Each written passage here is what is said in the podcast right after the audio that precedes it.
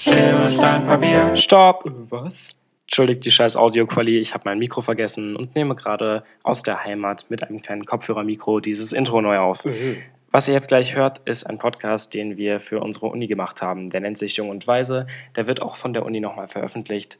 Ähm, ja, deswegen ist das Intro ein bisschen komisch, aber der Anspruch dieses Podcasts ist auch ein bisschen journalistischer und deswegen ein bisschen höher als sonst. Journalism. Willkommen zu unserer Folge. Ich glaube, wir nennen sie Club 27 des Podcasts Jung und Weise. Wir laden sie jetzt auch auf Schere, Stein, Papier hoch und nächste Woche geht es dann weiter mit dem klassischen Billigbier vom Späti. Ja, viel Spaß hiermit. Ob ich Musik höre, wenn ich ängstlich bin, habe ich nie gefragt und die Antwort ist ziemlich sicher ja. Weil in dem Moment wird Musik und dann ist auch fast egal, was für Musik, ähm, holt, holt mich aus der, aus der Angstsituation, in der ich mich gerade befinde, raus in eine andere Situation äh, und ist dann eine Ablenkung, ist eine Zuflucht, ist ähm, einfach eine Beschäftigung mit was anderem. Ja. Und damit herzlich willkommen zu unserem Podcast Jung und Weise. Genau, wir sind äh, Journalistikstudierende der Hochschule Hannover und ähm, gestalten gerade unsere erste Folge des Jung und Weise Podcasts. Ja, hi, ich bin Mika, ich bin 19 Jahre alt, ich ähm, bin Musiker und Künstler und neben mir sitzt Lauren.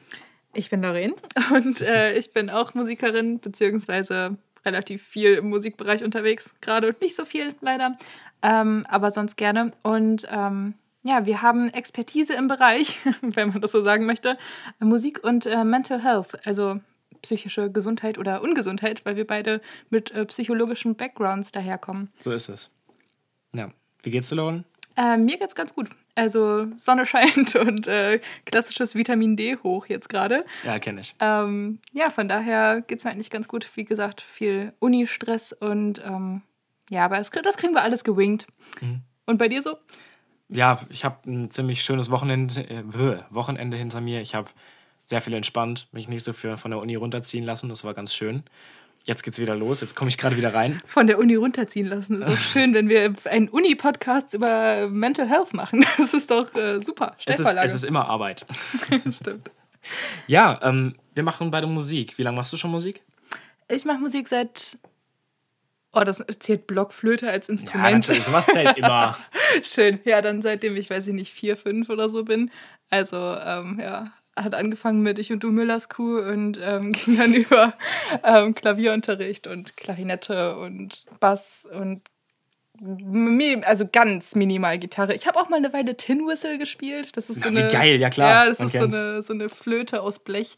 Ähm, die klingt sehr hoch und sehr anstrengend, wenn man direkt daneben sitzt oder sie spielt, aber von weiter weg ist ganz schön. Von weiter weg ist ganz schön. Ähm, ja, genau. Und äh, Songwriting und sowas mache ich seit, weiß ich nicht, drei Jahren oder sowas, würde ich mal schätzen. Ähm, sieht bei dir ja auch ziemlich ähnlich aus. Ja, also ich, ich mache Musik auch schon irgendwie schon immer. Also ich könnte es jetzt auch nicht auf ein Alter äh, fixieren. Aber ich bin in einer Band. Die Band heißt Purple Green. Ähm, schon seit jetzt mittlerweile über einem Jahr. Richtig spannend. Ähm, check die gerne auf, auf Spotify. Die sind äh, Ja, sehr checkt uns gut. gerne auf Spotify. Ein bisschen Werbung an der Stelle. Unbedingt. Ja, und äh, das, das ist vor allem gerade die Hälfte meines Lebens. Also früher war das noch ein bisschen weniger, da habe ich mehr Kunst gemacht, gemalt. Ähm, jetzt gerade ist es mehr so dahin gegangen.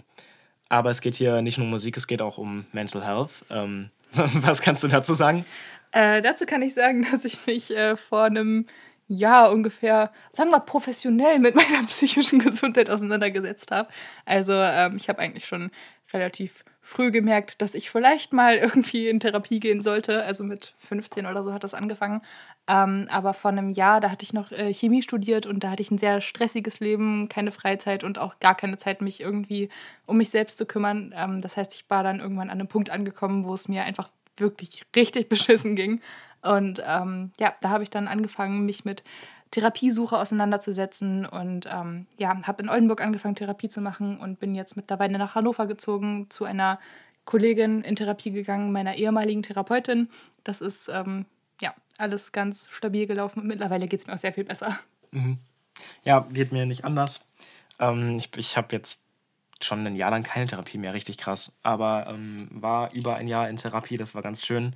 Hat mir auch sehr viel geholfen. Äh, warum genau, werden wir jetzt, glaube ich, nicht drauf eingehen, aber darum geht es auch überhaupt nicht. Aber in diesem Podcast geht es um Therapie, es geht um Musik. Möchtest du ein bisschen erklären? Ähm, ja, wir haben uns nämlich mit einem Musiker getroffen und einer Musiktherapeutin.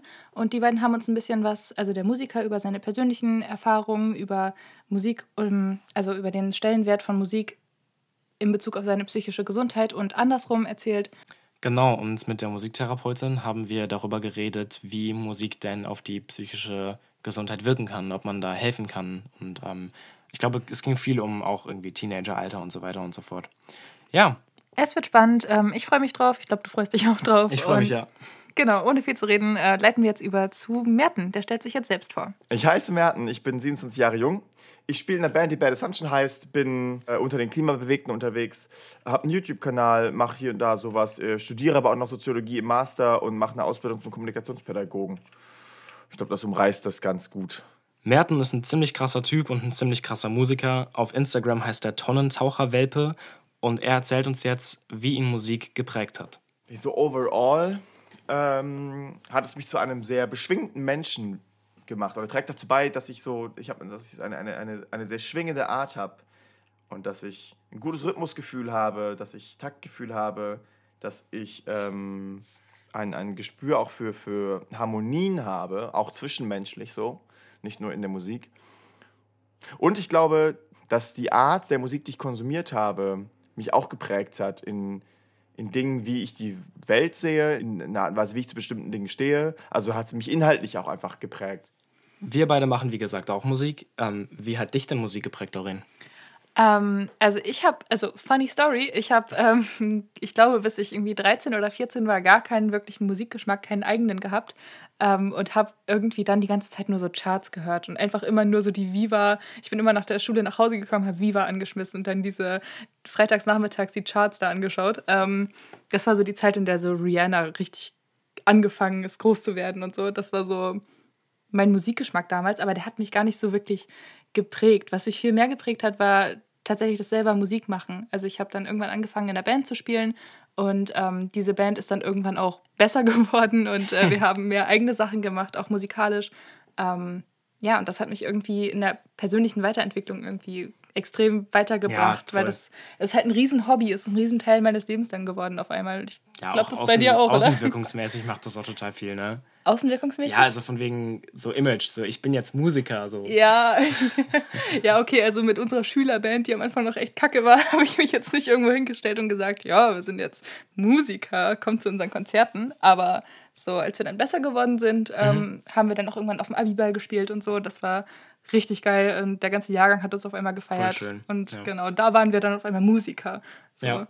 Also Musik hat mich auch ähnlich geprägt, glaube ich. Also ich hatte auch lange irgendwie keinen so richtigen Musikgeschmack, aber ich hatte schon meine Metal-Phase. Ja, Und ja. ich hatte auch meine Deutschrap-Phase. Mhm. Aber also nicht der doofe Deutschrap, sondern der gute Deutschrap. Natürlich der gute Deutschrap. Also nicht 187, sondern A zu dem SK.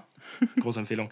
Wie auch immer. Ähm, aber grundsätzlich glaube ich auch, dass das Musikmachen mich deutlich mehr geprägt hat. Alleine, weil ich meine besten Freunde dadurch gefunden habe. Also meine ja. Band sind die besten und liebsten Menschen in meinem Leben zurzeit. Ich äh, vermisse sie jeden Tag. Und die beiden haben mir auch sehr viel beigebracht. Ja, und ohne jetzt pathetisch werden zu wollen, aber ich habe das Gefühl, wenn man mit jemandem gut Musik machen kann, dass man dann auf einer persönlichen Ebene auch voll gut voll. was miteinander anfangen kann. Voll, ja klar. Also es ist irgendwie man Haha, muss, Wellenlänge halt, wegen Physik und so. Man muss halt aber, viben. Ja. ja, total. Ja, jetzt haben wir schon so ein bisschen über uns geredet ähm, und über Merten, beziehungsweise Merten hat ein bisschen über sich geredet. Und damit das nicht nur so persönlich bleibt, haben wir uns noch eine Expertin dazu geholt. Die stellt sich jetzt selbst vor. Ja, also ich bin Alma Kathrin Wagener. Ich wohne und arbeite in Minden in Ostwestfalen und ich bin Heilpraktikerin für Psychotherapie, habe eine eigene Praxis. Ähm, meine ursprüngliche Ausbildung ist Atemsprech- und Stimmlehrerin und Therapeutin und danach kam dann die Musiktherapie dazu und ähm, der Heilpraktiker für Psychotherapie dann auch. Alma hat nicht nur ziemlich viel Ahnung von Musiktherapie, sie hat auch ein bisschen Ahnung von Jugendlichen, von ähm, pubertären Menschen ähm, und hat ein bisschen erklärt, wie so Musik in der Jugend funktioniert, warum Jugendliche so viel Musik hören. Wir haben gerade schon kurz darüber gequatscht. Hast du vielleicht eine Band, die du besonders gehört hast in deiner Jugend? Äh, ja, tatsächlich. Ist mir ein bisschen unangenehm, aber ich habe eine sehr krasse Linkin Park Phase gehabt. Ja, natürlich hattest du eine Linkin Park Phase. natürlich. Also, du hast gerade auch von der Metal Phase erzählt und ja, ich ja. glaube, ähm, wir sind uns da einig, dass wir alle ganz äh, missverstandene, depressive Teenager waren, die mit Halt, 15. bei mir war es halt Bring Me the Horizon. Das Ja. ist doch einiges schlimmer, glaube ja, ich. ja, okay. Also die würde ich mir, also ich würde mir beide Bands auf jeden Fall nochmal live anhören wollen. Safe, aber Alter, Linkin Park sowieso. Ja, okay, Rest aber- in Peace Chester. Ja, genau. Das ist so sad. Aber wir gehören, glaube ich, auch zu der, zu der Gruppe Menschen, die einfach mega viel Nirvana gehört haben und die Safe, natürlich ja. das äh, MTV Unplugged-Konzert komplett auswendig mit Aber singen 100 können. Prozent. Zwar nicht ansatzweise so gut und abgefuckt wie Kurt Cobain, aber der Wille zählt. Der Wille zählt. Naja, hier ist Alma über Musik in der Pubertät. Gerade die Prozesse, die in der Pubertät innen ablaufen, sind manchmal schwer in Worte zu fassen. Und da kann ich natürlich über Musik auch das Gefühl haben, wenn ich einen bestimmten Song von einem bestimmten Künstler höre, mich da sehr gesehen zu fühlen, mich da sehr verstanden zu fühlen, wo ich vielleicht gerade das Gefühl habe, meine Eltern verstehen es nicht und meine Freunde eigentlich auch nicht, was da in mir vorgeht. Ich verstehe es eigentlich selber nicht.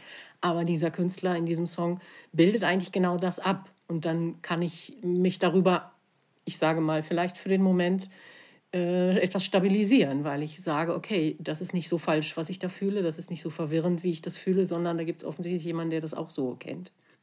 Dass so in der Pubertät eigentlich gefühlt nichts stabil ist, dürfte uns allen, glaube ich, bekannt sein. Ähm, was ist so dein Song, der dich immer wieder zurückgeholt hat, der dich so stabilisiert hat, ähm, der dir irgendwie geholfen hat, schwere Zeiten durchzustehen? Ich glaube, das wechselt ähm, ganz enorm. Ich glaube, das kommt ganz drauf an, welche, welche Phase man gerade durchlebt. Ähm, ich habe ich hab einen, der ist sehr, naja, der ist ein bisschen gemein, aber er ist, ich, der, der fällt mir sofort ein, wenn du die Frage stellst. Ähm, wenn ich Liebeskummer habe, dann höre ich He-Man Woman Hater von ähm, Extreme. Der Song ist total böse. Also es fängt an mit so, mit ähm, dem Nuno, Nuno Bettencourt heißt der Typ, glaube ich. Das ist äh, ein unfassbarer Gitarrist. Der hat äh, More Than Words geschrieben. Okay, nice. Diesen wunderschönen Song. Naja, ähm, aber der Typ zockt da Flight of the Bumblebee. Okay, ähm, ja. Übertrieben schnell, richtig krass. Und dann geht es. Hummelflug auf Deutsch? Ja, richtig. ähm, und dann, dann geht es weiter mit, mit einem richtig bösen, geilen Hardrock-Riff. So, ding. Na, anyway. Krass. Und wenn ich, wenn ich Liebeskummer habe und so richtig Liebeskummer habe, dann höre ich den und schreie mit so. Sooner or later, you'll be a human woman hater, it's inevitable. Ja. ähm, so das. Ja. Aber es gibt natürlich auch das, den gegenteiligen Effekt. Ähm, keine Ahnung, wenn ich gerade einfach in einer richtig traurigen Phase bin, dann höre ich auch einfach mal Supermarket Flowers von Ed Sheeran. Ah, okay. Ja, verstehe. Ja, Ja, das, das, an, das an der Front. Ähm, richtig.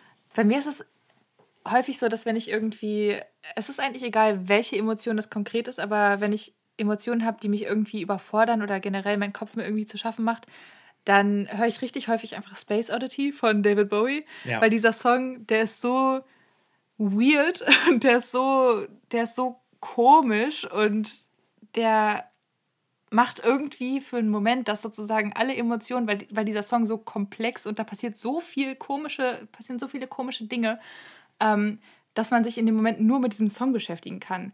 Und ähm, das ist was, was mir immer relativ gut hilft. Das heißt, mich sozusagen von einem anderen Song überwältigen zu lassen, damit ich nicht von den Emotionen des Moments überwältigt bin. Ich glaube, Merten hat da ganz ähnliche Erfahrungen. Und früher war so, ich bin, ich bin pubertär, jugendlich, wütend, angepisst, sauer, happy, zugekokst und äh, kannst einfach immer denselben Soundtrack zuspielen, weil eh alles durcheinander geht in deinem Kopf so. Also das mit dem, das mit dem zugekokst kann man vielleicht, ähm, das war eine Übertreibung. Es ist einfach so wahr, ne? Also es ist so, so drunter und drüber alles gewesen immer. Ja, dieser, dieser Typ, der, also Merten hat es wirklich einfach umrissen in, in all der Fülle. Also, Total. also zugeguckst, natürlich Bist du jetzt, zugeguckt. natürlich zugeguckt. bist, bist du jetzt mehr ähm, stringent in deinem Musikgeschmack? Also kannst du, oder bist du, sagen wir mal so, bist du mehr stable? Jetzt emotional oder? Sowohl als auch, glaube ich. Also sowohl emotional als auch in deiner Playlist. Das wollte ich dich sowieso fragen. Ah ja, ja, verstehe. Also ich merke, ich habe immer wieder Phasen, in denen ich dann, also wenn es mir besser geht, wenn ich ähm, irgendwie sehr stabil bin und auch in der Uni nicht so viel zu tun habe, dann ähm, merke ich, dass mein Musikgeschmack auf jeden Fall diverser wird, weil ich dann gerne neue Sachen entdecke. Voll. Und ähm, ich dann sozusagen die Zeit habe, mich mit neuen Genres, neuen KünstlerInnen auseinanderzusetzen. Und ähm, das ist auf jeden Fall immer ein großes Pro, wenn ich irgendwie Ferien habe oder nicht so viel Stress gerade. Ähm, ja, wie ist das bei dir?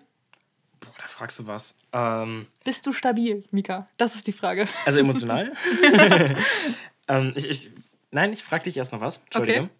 Ähm, wenn du jetzt mal deine Playlist von vor, sagen wir mal, zwei, drei Jahren und jetzt vergleichst, mal abgesehen davon, ob dein Musikgeschmack vor zwei, drei Jahren gut war, meinst du, der war damals, die, die Playlist war damals diverser, also waren da viel mehr verschiedene kranke Sachen drin oder ist das jetzt eher so?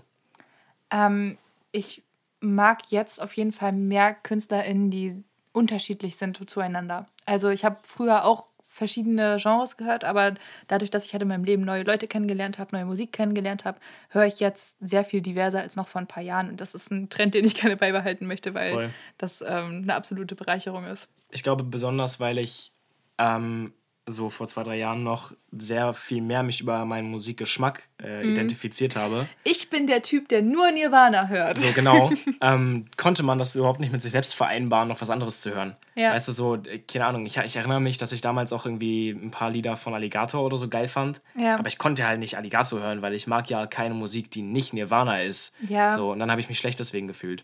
Ja, ich höre auch nie Deutschrap. Nie. Ja, ja, ja, ja, genau. das ist auch so ein Klassiker. Da hat einmal auch was richtig Spannendes zu gesagt. Musik für Teenager ist natürlich ein großes Identifikationsfeld. Also ich kann wirklich Idole und mich zu Gruppen äh, zugehörig fühlen oder zu Idolen zugehörig fühlen. Ich kann sagen, so das ist hier meine Peer Group, das ist meine Zugehörigkeit, so fühle ich. Erinnerst du dich an den Take von Merten dazu? Ich erinnere mich sehr gut an den Take von Merten dazu. Musikalisch bin ich ein echtes Emo-Kind. Ich hab, bin vom Pop-Punk in Post-Hardcore und Emo gegangen und dann auch viel als jetzt so Melodic Hardcore und Hardcore und da findet man das einfach auch wieder. Wir haben Mert natürlich auch dazu gefragt, was er für Musik hört, wenn er traurig ist. Also nicht nur, wenn die Wut raus möchte, sondern ähm, wenn er traurige Emotionen verarbeiten möchte. Boah, das kommt ganz drauf an, was das für eine Traurigkeit ist, was das was der Auslöser ist. Ähm, dann suche ich mir einen Song aus, der genau dazu passt. Ja, Lauren, hörst du traurige Musik? Ich höre nie traurige Musik. Ich bin ein durchweg positiver Mensch. Ich glaube dir nicht. Wieso das? ähm, ja, natürlich höre ich traurige Musik, aber ich habe auch so Momente, in denen ich so ironisch traurige Musik höre. Ich meine, äh, vor ein paar Monaten ist es, glaube ich, inzwischen äh, hier Driver's License rausgekommen von, oh ja, von Olivia Rodrigo. Und ähm, Rodrigo, I don't know. Jedenfalls, also das ist so ein Song, den der ist einfach ein Meme geworden, der ist einfach nur ja. noch ein Witz. Und äh, das ist jetzt so das Erste, was mir einfällt, wenn du sagst, hörst du traurige Musik? So, ja, das, aber weil ich dabei glücklich bin, weil es witzig ja, ist. Okay, okay. aber hörst du traurige Musik, wenn du traurig bist? Ähm, ich bin nicht so oft traurig tatsächlich. Okay, ich, mh. Hm, ja, hörst du traurige hörst Musik, wenn du anxious bist? Anxious. Also, anxious kurz vielleicht, weil das natürlich ein, ein Fremdwort ist für Menschen, die nicht unbedingt damit dealen müssen.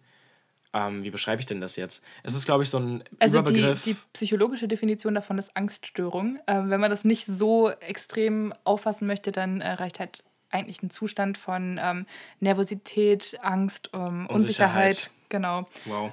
Ähm, ja, also ich gehe da in den meisten Fällen tatsächlich immer mit Space Oddity oder den The Doors. Ich, Spannend. Also es ist wirklich ähm, es, es ist so eine Playlist, die ich für sehr viele halt überfordernde Emotionen sozusagen zusammengestellt habe. Die mhm. besteht dann halt wirklich aus sehr viel so Musik aus den 60ern, die halt so irgendwie experimentell, ähm, auch Pink Floyd, Psychedelic äh, Rock Zeug, das ist, ähm, holt mich immer sehr ab. Ich habe zu dem Thema einen Song geschrieben. Genau, ja. Das ja. ist äh, tatsächlich auf der ersten, Achtung, Werbung, Purple Green EP. Zweite? Erste. Erste. Ist richtig, ja. Genau. Ich finde es nur süß, dass du so, so viel Werbung machst für die Natürlich. Band. Ja, der, der Song heißt Why Are There Just Sad Songs on My Phone? Äh, langer Titel, ich weiß. Ähm, bandintern referieren wir zu dem Song als Sad Songs. Ja. Ähm, ja, also das ist wahr. Ähm, der Text geht Why Are There Just Sad Songs on My Phone? Why do I pretend like I don't know? Also, warum sind da nur traurige Songs auf meinem Handy und warum tue ich so, als wüsste ich nicht, warum da nur traurige Songs auf meinem Handy, auf meinem Handy sind? Und Alma hat da auch wieder was ganz Spannendes zu gesagt. oh, da, da, ja, was sagt das über dich, wenn da nur traurige Songs auf deinem Handy sind? Also grundsätzlich äh, glaube ich, da sind nur traurige Lieder auf meinem Handy. Könnte dazu einerseits sagen, was ich eben schon, äh, oder könnte darüber was sagen, was ich eben schon gesagt habe. Ich möchte mir meine Traurigkeit erhalten, weil sie ein Identifikationsmerkmal ist, weil ich sage, ich bin der melancholische Typ, der auch in der Disco immer eher so an der Seite steht und eher den tiefen Blick hat und nicht so mitten auf der Tanzfläche Party machen möchte, weil das passt nicht zu mir. Ähm, aber es kann auch sein, dass es tatsächlich da ein Interesse daran gibt, in einer Lebensphase zum Beispiel, sich wirklich tief berühren zu lassen von Dingen, sich zu öffnen und zu spüren, da ist was, das hatte vielleicht nie wirklich Platz. Also ich glaube, dass ich nicht der melancholische Typ bin, der sich über seine Trauer definiert. Das können wir ausschließen. Ähm, ein Glück. ja, ähm, aber ich habe gerade gemerkt, ich glaube, ich habe Unsinn erzählt. Ähm, Und zwar? Und zwar, ich höre doch traurige Musik, beziehungsweise ich habe traurige Musik gehört. Und da sind wir nämlich wieder äh, beim Thema Linkin Park. Also, okay, ja klar. Voll. Da die, ähm, also wenn man sich ein bisschen mit den Songtexten auseinandersetzt, dann sind die schon sehr traurig teilweise. Also teilweise sind sie auch irgendwie aggressiv, aber aus so einer Aussichtslosigkeit heraus. Und das ist irgendwie. Ja, es ist jetzt, ich brauche jetzt gar nicht so tun, als wäre Linkin Park mega die mehrdimensionelle, äh, mehrdimensionale lyrische. Ja, das sind depressive Texte, die geschrien werden. Genau, so. ja, ziemlich Am Ende genau. des Tages ist es nicht mehr als das. Aber natürlich ist es traurig. Ja, genau. Also es klingt vielleicht nicht traurig in erster Linie, aber es ist sehr traurig und hat, ja. es hat einen sehr traurigen Ursprung. Ich glaube, als ich den Song geschrieben habe, also Sad Songs, ähm, den habe ich auch genau deswegen geschrieben. Ich bin durch mein Handy gegangen und habe gemerkt, ich höre keine glücklichen Lieder. Ich höre keine Lieder, zu denen ich grinse. Ich höre eigentlich nur Lieder, wo ich mir denke, okay, wow, ich bin so sad. Wobei ich diese Musik aber auch nicht anderen zeige. Also wenn ich bei anderen Leuten Musik höre, dann höre ich meistens Seed. Seed. So, ja, also das, ja. ne? Ja. So, ähm, aber für mich persönlich höre ich eigentlich eher sowas. Und ich glaube, das liegt für mich eher daran, dass nur die Musik sich authentisch anfühlt. Mm, ja, ich, ich glaube, ich weiß, worauf du hinaus möchtest, ja. Ich habe sogar einen Song geschrieben, der heißt Southbound. Ähm, Ja. Auch, das ist, der kommt sogar, Auch aus der, aus der Ja, genau. ersten EP. kommt sogar direkt danach, wenn ich mich nicht irre. Und Southbound ist, äh, stimmt nicht, da kommt es, egal. Southbound ist ein Song, der ist sehr glücklich, sehr happy, hat ziemlich gute Sommervibes äh, und ich höre den nicht grundsätzlich niemals, weil ich den nicht authentisch finde, weil ich den höre und ich bin so, wow, aber habe ich mich so glücklich gefühlt?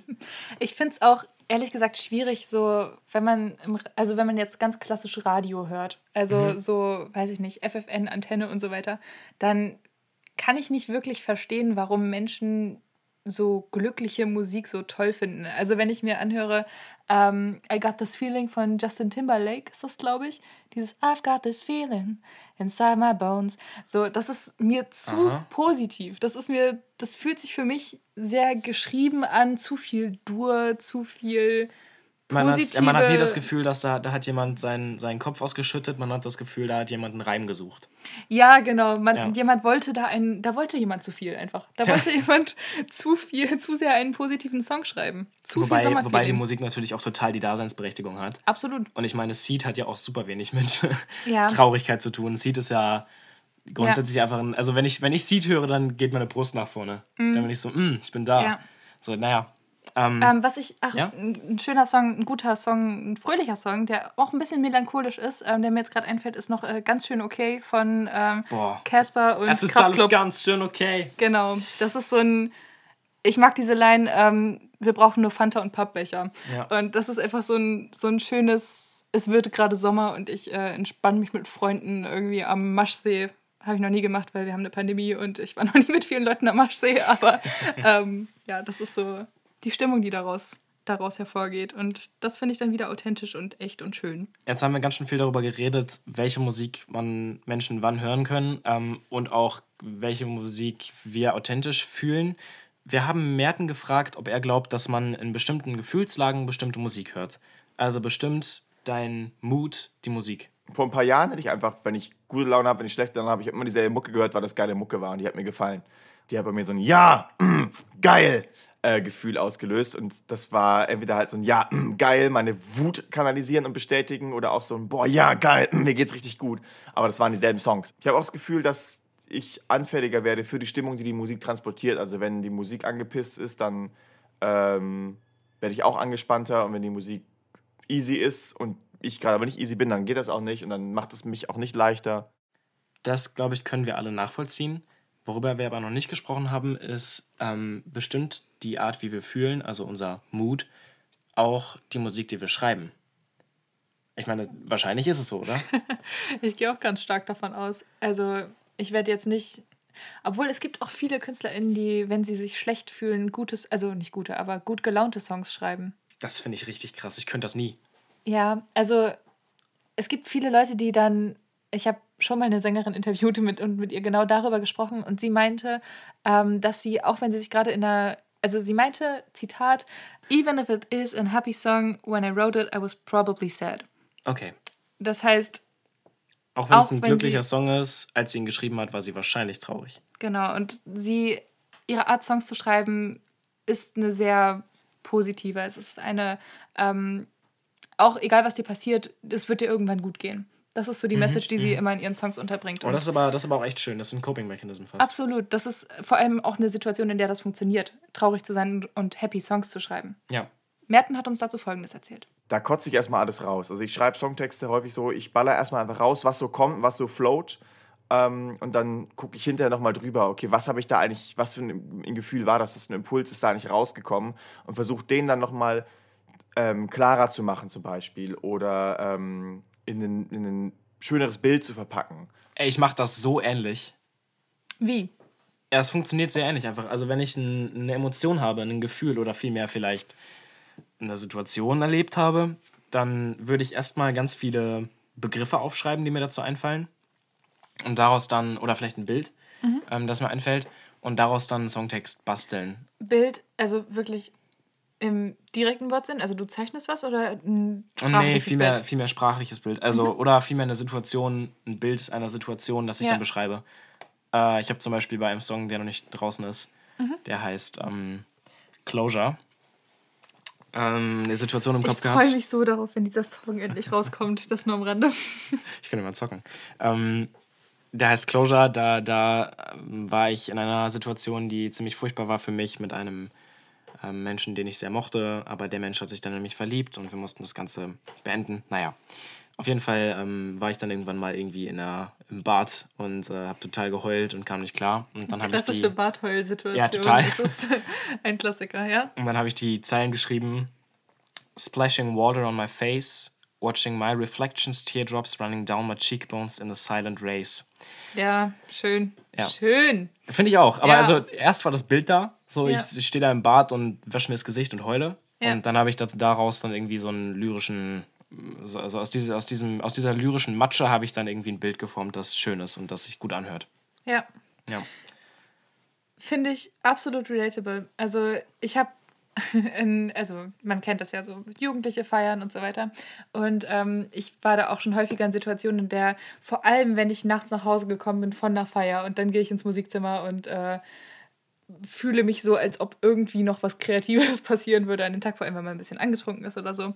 Und ich habe, also da sind bei mir zumindest die intuitivsten Songs sozusagen raus geworden. voll. also Da denke ich sofort an Billie Eilish. Zenny oder so. Ja, also wenn oder- ich so an Jugendliche, also so Ja. Rap Party Cup Songs sind für mich immer Billie Eilish Songs. Ja, oder halt äh, When the Party's Over, ganz klassisch. Oh, mm. Also ähm, es ist wirklich so, When the Party's Over, Crying When I'm Coming Home und so weiter. Ähm, es ist einfach, also ich hatte da immer, einmal eine Situation, die gab es in meinem Freundeskreis, war, ähm, ging darum, dass dann Leute was miteinander mehr oder weniger angefangen haben, aber das war nicht wirklich cool für alle und es gab dann noch so ein bisschen Altlasten aus Beziehungen davor und so weiter. Das war eine ganz verzwickte Situation und ich will da jetzt gar nicht so genau drauf eingehen, aber ähm, ich habe dann so einen sehr humoristischen Song draus gemacht. Ich weiß nicht, ob Bo Burnham den Leuten hier ein Begriff ist. Ähm, der ist, geht sehr humorvoll mit so. Das ist ein Comedian. Genau, es ist ein Comedian, der am äh, Klavier sitzt und geht halt.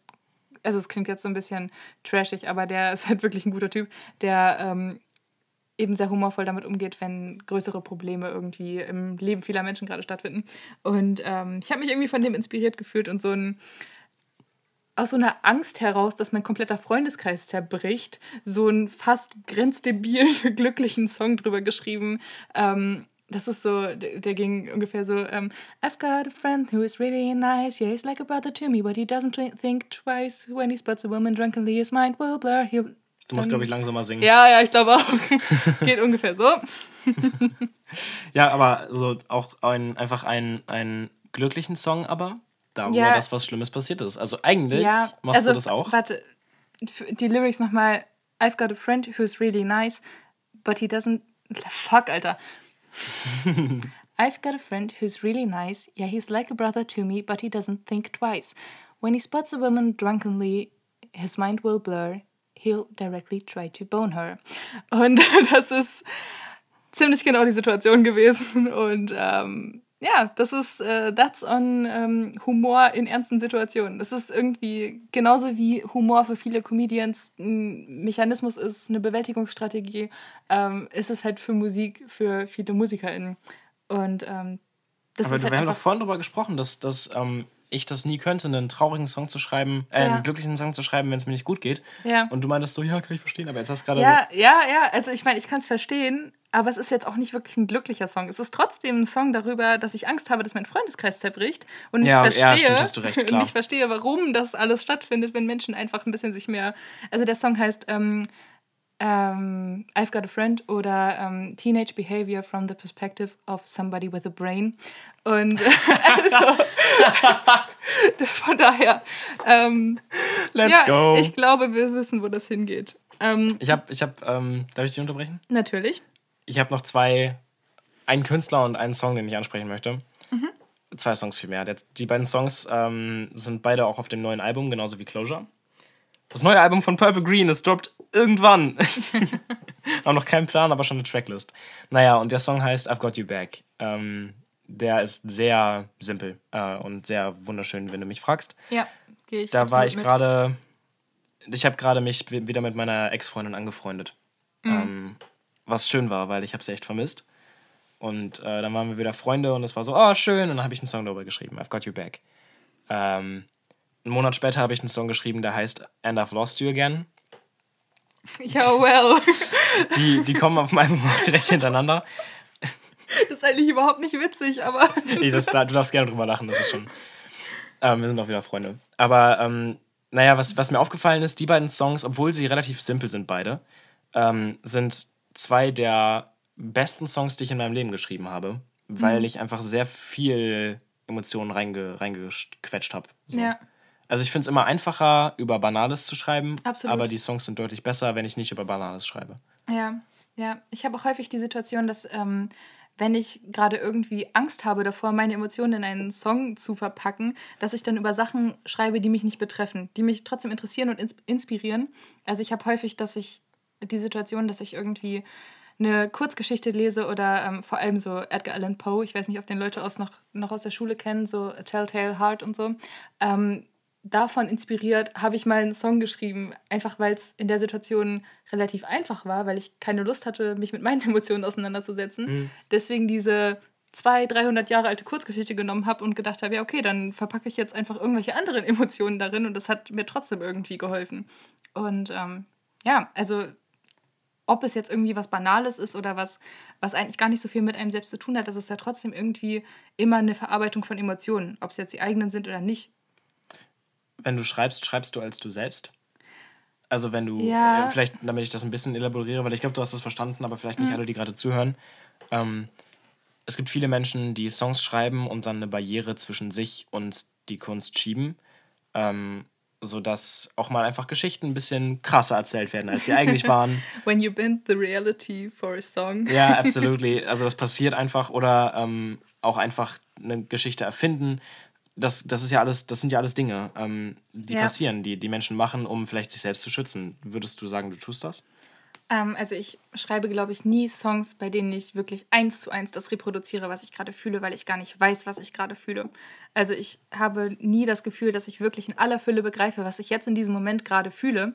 Von daher ist da immer irgendwie eine Barriere und ähm, das haben wir alle im Deutschunterricht gelernt. Ähm, lyrisches Ich und Autor sind zwei verschiedene Personen und ähm, diese Stellung habe ich, wenn ich Songs schreibe, auch inne. Und ich finde das irgendwie ganz praktisch. Schönes also Deutsch. Ja, oder? finde find ich sehr gut, wie du es gesagt hast. Ähm, Findest find, du praktisch? Ja, ich finde es praktisch. Also ich würde, glaube ich, manchmal auch gerne wirklich genau diese Emotion, die gerade in meinem Kopf ist, eins zu eins reproduzieren können. Aber ich glaube, ich habe gar nicht die Möglichkeiten, um das genau in der Situation eins zu eins aufs Papier zu bringen oder auf die Tasten zu bringen oder wo auch immer hinzubringen. Ich habe, ähm, glaube ich, gerade durch das Jahr Therapie, das ich hatte, sehr gut gelernt, immer zu wissen, was ich fühle. Ah, okay, krass. Das, ja. ja total praktisch. Tatsächlich. ähm, ja. Dementsprechend kann ich das ganz gut. Und ich glaube, bei den meisten Songs, die ich schreibe, wenn ich denn schreibe über emotionalen Shit, ähm, da funktioniert das dann auch. Ähm, also Closure ist ein ganz gutes Beispiel. Ja. Pff, keine Ahnung, was habe ich denn noch? Also Sad Songs ist auch ein mega Beispiel. Also Why are there just sad songs on my phone? Und dann direkt die Metaebene gebrochen, in der du dich fragst, warum du so tust, als ob du es nicht wüsstest. Ähm, das, das zeugt schon von einer sehr guten, ja. äh, sehr guten, wie nennt man das? Reflexionskompetenz. Ähm, Achtsamkeit Oh, war mein okay. Wort. Also eine Achtsamkeit in Bezug auf ähm, das, was du gerade fühlst. Ja, das habe ich auch sehr gelernt. Ich glaube, eine, eine Achtsamkeit auf das, was man fühlt, ist total wichtig für eine mentale Gesundheit, eine stabile mentale Gesundheit. Ja, und ich würde sagen, um den Bogen zurückzuspannen. Na, ich habe noch eine Story. Okay, Musik kann dabei aber sehr helfen. Ja. Aber ich habe noch eine Story für wegen, wegen, ob du, wenn du schreibst, du selbst bist. Ähm, nämlich habe ich ja auch ein alter Ego. Den Wörterpapst. ja, der Wörterpapst ist wieder da. Sorry. Ja, ähm, also ich rappe auch. Ähm, Schande über mein Haupt. Ist das nicht Schande auf mein Haupt? Wie auch immer. Ich weiß es nicht. Ich weiß es auch nicht. Asche auf mein Haupt. Ja, Naja, ob- der ob- Wörterpapst. Beides, auf jeden Fall Schande und Asche. ähm, der Wörterpapst ist mein Rap-Alter-Ego und als Wörterpapst rappe ich einfach nur darüber, dass ich der krasseste Motherfucker bin und alle kaputt mache und ich bin so krass und alle Rapper knien nieder, wenn sie meinen Text vernehmen. Zitat. Und alle Nach Nachbarn gehen namens Raven, statt sich hinzulegen. In 100 Jahren bin ich noch genauso fresh wie PET. Du hörst die Wörterpapst, P, es knallt dich weg wie gay. Entschuldigung. Schön. So, ne, der, der Vibe. Und wenn es mir wirklich, ey, mein Stuhl knatscht die ganze Zeit. Ich, ich setze mich mal anders hin. wenn es mir wirklich schlecht geht ähm, und ich wirklich einfach mich auch überhaupt nicht damit auseinandersetzen möchte, sondern einfach nur das aus meinem Kopf ballern möchte, dann knall ich mir entweder He-Man Woman Hater von, von Extreme Ja.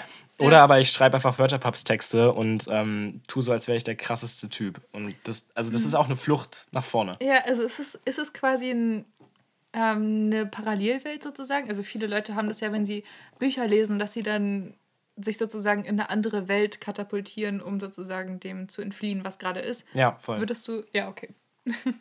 Ja, voll. Also es ist ein ähnlicher, ähnlicher Vibe auf jeden Fall. Wobei ich auch schon. Ja, nee, eigentlich nicht. Ich wollte gerade sagen, ich war auch schon als Wörterpapst ehrlich, aber eigentlich nur auf Stage, weil das, ähm, es gibt zu einem Wörterpapst-Song einen Nachtrag, wo ich dann sage, ähm, es ist wieder Zeit, auf dem Boden zu bleiben. Äh, ja, ja, ich schreibe unter Schweiß diese Zeilen. Ich weiß, wenn der Wortfluss abreißt, werde ich trauriger sein, denn dann bin ich nur ich und der Wörterpapst nichts als die Kunstfigur dieses Gedichts. So. Das ist halt Ist das, eine, ist das eine Angst, die besteht, wenn du performst, wenn du auf der Bühne bist und Wörterpass performst? dass es aufhört? Ja. Voll. Aber dann liegt das nicht daran, dass ich Angst habe, dass ich dann wieder traurig bin, weil wenn ich auftrete, bin ich nicht traurig, sondern nur weil das Gefühl aufzutreten das geilste Gefühl auf der Welt ist. Ja, verstehe ich voll. Also, ja. das ist so, so gut. Einfach da zu stehen und äh, irgendwie zu sehen, wie das Publikum ausrastet. Ich vermisse Publikum. Ja. Naja, aber also ich habe dann voll Angst, dass es aufhört, aber eher, weil ich nicht möchte, dass dieser geile Moment aufhört. Entschuldige. Jetzt müssen wir den Rahmen irgendwie zurückspannen. Ich habe mich voll Wir, wir, wegcarryen lassen. sparen, wir sparen den, spannen den Rahmen zurück ähm, zum Thema Ängste. Ja. Ähm, Hey, hast du ja gerade schon. ja, Du bist, du bist, du Bin bist ich richtig smart krass, oder du bin bist ich mega smart? krass, Lauren. ja, Merten hat uns nämlich auch noch was zu seinen Ängsten erzählt und damit verabschieden wir uns für diese Folge. Boah, angstfreie Menschen sind beneidenswert. Aber ich habe ich hab, auf- ich hab auf jeden Fall auch Angst. Ich habe Angst, dass Armin Laschet deutscher Bundeskanzler werden könnte. Das ist, eine, ganz, ist eine ganz reale Angst. Ich habe auch Angst, dass äh, wir wirklich einfach im Jahr 2065 oder so äh, krasse Struggles haben mit Leben hierzulande oder auf diesem Planeten.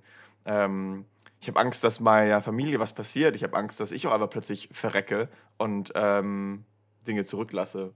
Und genauso lassen wir euch jetzt zurück mit diesen Gedanken im Kopf. Wir hoffen, euch hat es Spaß gemacht. Äh, Wir hoffen, wir haben euer Leben um Songwriting und Mental Health Themen ein bisschen bereichert. Ähm, Ja, Ja. Checkt, checkt mal auf Spotify. ich kann doch nicht anders. Wir, wir, checkt bitte auf Spotify Purple Green aus. Ähm, ich mache die Werbung jetzt mal, damit Mika sich nicht selbst bewerben muss.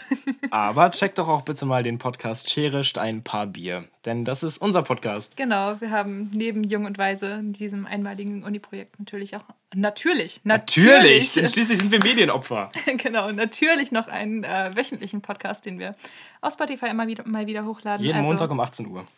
Ja, oder Dienstag. Naja, Je nachdem, wie wir es schaffen. Schere, Stein, Paar Bier. Zwei Journalistikstudierende labern sich, labern sich einen ab bei ein paar Harry. Ähm, so wie jetzt gerade auch. genau. Yeah. Wir hoffen, euch hat es gefallen. Vielen Dank fürs Zuhören und ähm, habt einen schönen Tag, eine schöne Woche, schönes Leben. Grundsätzlich. Man hört sich.